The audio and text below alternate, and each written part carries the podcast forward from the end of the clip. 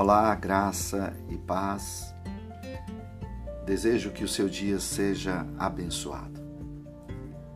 Eu quero hoje comentar com você sobre um dos textos mais belos nas Escrituras e que nos traz uma paz tão grande quando a gente entende a mensagem atualíssima que ele tem para a nossa vida está em Hebreus, capítulo 1, do versículo 1 até o 3, quando ele diz assim: O escritor aos Hebreus escreve: Havendo Deus, desde a antiguidade, falado em várias ocasiões e de muitas formas aos nossos pais, por intermédio dos profetas, nesses últimos tempos nos falou mediante seu Filho, a quem constituiu herdeiro de tudo que existe e por meio de quem criou o universo. Ele é o resplendor da glória e a expressão exata do seu ser, sustentando tudo o que há pela palavra do seu poder. Depois de haver realizado a purificação dos pecados, ele se assentou à direita da majestade nas alturas. É um texto maravilhoso é um texto cheio de significados, não é? E eu estava hoje pensando exatamente nessa confusão que se dá no coração, na alma do homem, né? A, a gente enxergando quase que visivelmente, né? Essa escuridão que paira sobre a alma do homem nos dias atuais. Agora, é muito importante que a gente possa analisar uma coisa que está acontecendo de maneira muito forte. Né? É a questão da falta do discernimento. A falta de discernir exatamente quem é que controla este universo. Quem tem a última palavra sobre as questões voltadas para o mundo e para o homem. É, como lidamos com essas mensagens de Jesus para esses dias? Que, que dimensão tem essa palavra do Senhor Jesus para o homem, que, é um, que também é, estamos vivendo um período escatológico, não tem como negarmos isso, não é? Agora, é, é muito importante a gente compreender que o escritor, quando escreveu esse texto, ele já estava dizendo que nesses últimos tempos, ou seja, para eles, aquilo parece que já estava chegando os tempos apocalípticos. Eles viviam em épocas de muita dificuldade, não é? E parece que naquele momento eles também estavam enxergando momentos difíceis, momentos de dúvidas, momentos de dores. E ele diz: Olha, nesses últimos tempos, nos falou mediante a seu filho, a quem constituiu o herdeiro de tudo que existe, por meio de quem criou o universo. Agora, eu queria ver com você uma coisa que é importante, né? A gente é, entende que estamos em um, uma terrível confusão, gente, espiritual, moral, e nós precisamos é, saber onde estamos para compreender aonde temos que chegar.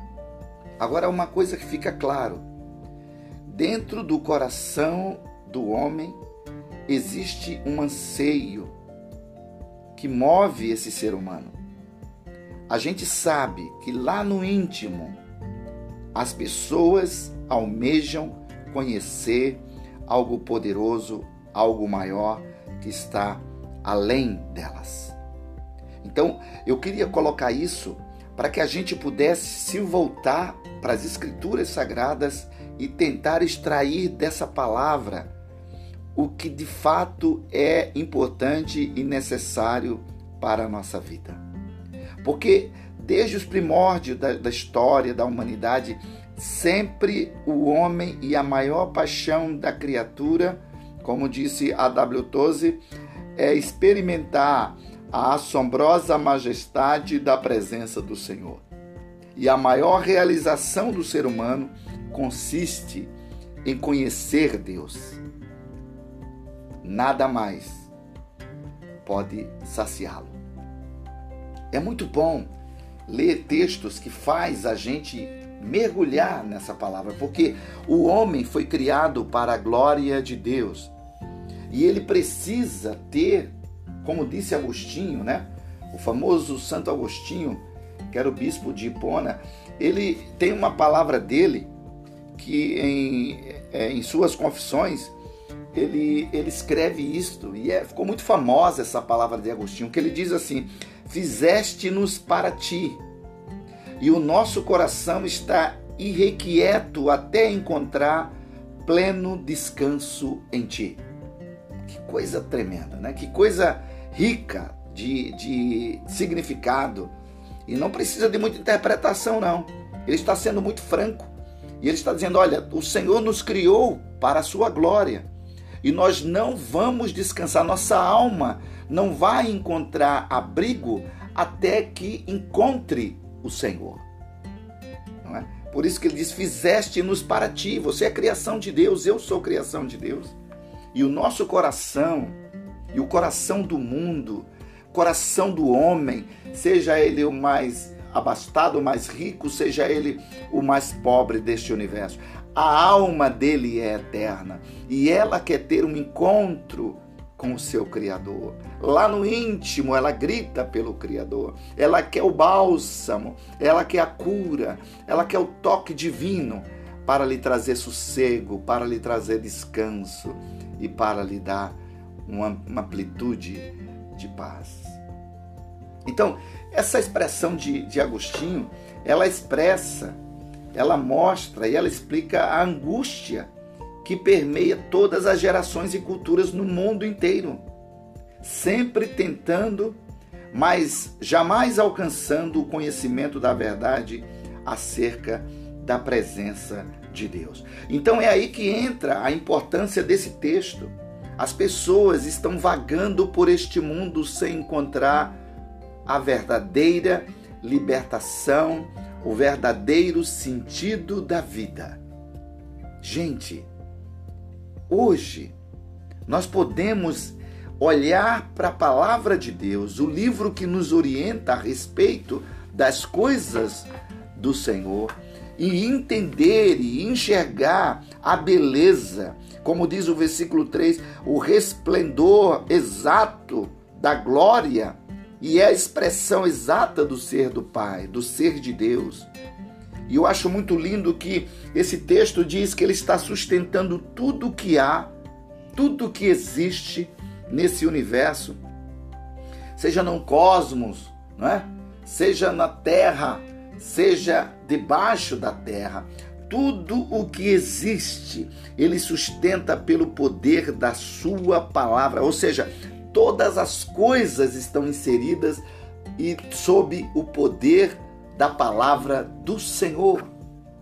Que coisa profunda, que coisa gloriosa, que coisa magnífica. Agora, depois de haver realizado a purificação dos pecados, ele se assentou à direita da majestade nas alturas. Depois de completar a sua obra na terra, morrendo pela humanidade e trazendo respostas às almas mais inquietas e às angústias mais profundas. Ele está à direita do trono do Pai. Agora, deixa eu dizer isso para você. Estamos vivendo um período de angústia e a gente vê de tempos em tempos os governos desesperados, sem solução, tentando prender as pessoas em suas casas, achando que assim essas pessoas não irão ser acometidas de problema ah, de saúde. Mas a verdade é que elas irão também. Não tem como negar isso. É um paliativo, porque se elas não são atingidas pelo problema do, coronaví do coronavírus, não é? Desse vírus que está assolando o mundo, ela é acometida de, outro, de, de outras doenças emocionais que levam à depressão e que levam a angústias também da alma, a aflições. Então, quando você pesa isso, você, você consegue é, não medir exatamente, mas você consegue pelo menos ponderar e dizer: isto também não é a solução.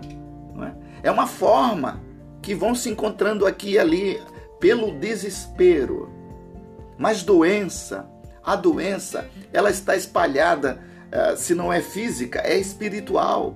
Mas o que eu quero me ater aqui é sobre a importância. Veja, eu não estou dizendo e não estou afirmando com isso que esteja errado essa postura que ah, os governos têm feito. Mas a gente tem visto e ouvido que não tem sido eficiente, não é? Lá no íntimo. Então, o cuidado é pessoal, é uma questão de consciência mesmo. Mas eu fico com esta palavra que a Bíblia diz, aqui no versículo 3, que ele é o resplendor dessa glória. Eu estava pensando, e até é, pensando na, na bênção dele mesmo sendo o herdeiro de todo o universo e da eternidade, baseado lá em Efésios 1, capítulo 1, verso 20, 20 a 23, Romanos 8, 17, fala da palavra da ação do Senhor, né? Ele é o resplendor dessa glória, a luz do sol, como diz um, um certo comentário da Bíblia King James, não pode separar do próprio sol. Semelhantemente, o esplendor do Filho é inseparável da pessoa do Pai. Ele mesmo é Deus, como segunda pessoa da Trindade, não é? De acordo com João, o Evangelho, capítulo 1, do 5 ao 18. Então, o que eu quero dizer hoje para você? Ele é, na verdade, como diz João 14, verso 9, a, a materialização desse Pai, o Verbo que se fez carne. Ele é a pessoa de Deus entre nós. Né? Então, eu quero só dizer isso para você, que ele mantém o controle sobre todo o universo, seja o macro ou micro universo, não importa. Colossenses 1,17 compartilha isso. Então nós podemos ver diretamente que ele está investido de toda a autoridade. Por que, que eu estou dizendo isto hoje? E você pode dizer, mas Israel, é, o que é que de fato você gostaria de compartilhar quando lê esse texto? Eu queria dizer uma coisa para vocês. O mundo está desolado, angustiado e de certa maneira muito perdido em seu horizonte, porque não buscou a fonte de toda a sabedoria, o poder que emana desse ser maravilhoso chamado Jesus Cristo. O mundo está perdendo a, a, a sua capacidade de reflexão, a sua capacidade de discernimento, porque um monte de coisas erradas, um monte de filosofias infundadas, um monte de pensamentos feitos em bares, um monte de buscas aqui e ali sem, sem nenhuma verdade concreta, tomando a alma e, e, e tirando, roubando a, a, a esperança de tantos corações. Então eu queria dizer isto para você neste momento. Busque isto. Tenha este momento com Ele. Compartilhe sua vida. Fale a respeito dos seus temores. Fale com Ele a respeito das suas dores. Reclame o que você tem que reclamar. Mas deixa eu dizer isso para você. Agora é a hora dessa reflexão mais íntima. Deus não está permitindo isso somente para que as pessoas sofram. Ele não é o Deus que quer ver esse povo sofrendo. Deus está usando esse sofrimento para falar com a humanidade e as pessoas não estão abrindo os seus ouvidos para ouvi-lo. Então você consegue ver o perigo que isso está é, trazendo e nos levando, de fato, para a beira do abismo, o abismo emocional, o abismo das nossas próprias interpreta, interpreta, interpretações a, a, forjadas em coisas humanas e não divinas. Então isso vai nos tirando a força, a vitalidade para a gente conquistar lugares mais plenos da presença de Deus, como por exemplo, um lugar de descanso nos braços do Senhor, conforme diz Mateus capítulo 11, versículo 28, né? Quando ele diz assim: Vinde a mim todos vós que estás cansados, sobrecarregados, e eu vos aliviarei. Então eu quero deixar para você esta palavra e oro contigo neste momento Chame Jesus. Convide Jesus. E diga: Jesus, eu estou desesperado. Se for o caso, meu marido perdeu o emprego, eu estou doente, alguém da minha família foi alcançada por esse problema do Covid-19. Senhor, a esperança parece fugir do nosso centro, da nossa vida. Pai querido, é, me ajude a enxergar isso. E Ele vai te mostrar. Ele quer te levar para águas de descanso, para lugar de descanso. Ele quer que a sua alma encontre abrigo nele. Vamos orar então? Vamos orar. Ó Deus, em nome de seu Filho amado, Jesus Cristo, podemos chegar diante do Senhor e trazer uma palavra de vida para essas pessoas. Deus, eu quero pedir Sua bênção sobre este que me escuta agora, seja aonde estiver, seja em sua casa, no seu apartamento, no seu carro, aonde quer que esteja, que a presença daquele que vive eternamente e que tem em suas mãos o poder sobre todo o universo, repare esse momento, traga luz a essa angústia que pode estar agora se estabelecendo ou iniciando na alma dessa pessoa. Eu peço, Senhor, toma isso em tuas mãos, alivia a carga dessa pessoa e traz, ó Deus, a sua bênção sobre ela, em nome de Jesus, agora. E que se ela não tiver Cristo como seu Salvador, que está entregando a sua vida para Cristo agora, escreve o nome dessa pessoa no livro da vida, para que ela encontre essa esperança maravilhosa em ti. Eu te agradeço e te louvo, ó Pai o Senhor é bom em todo tempo, o tempo todo. Muito obrigado por esse momento. Conduza em paz e debaixo da Sua presença cada um deles, hoje e para sempre. Amém.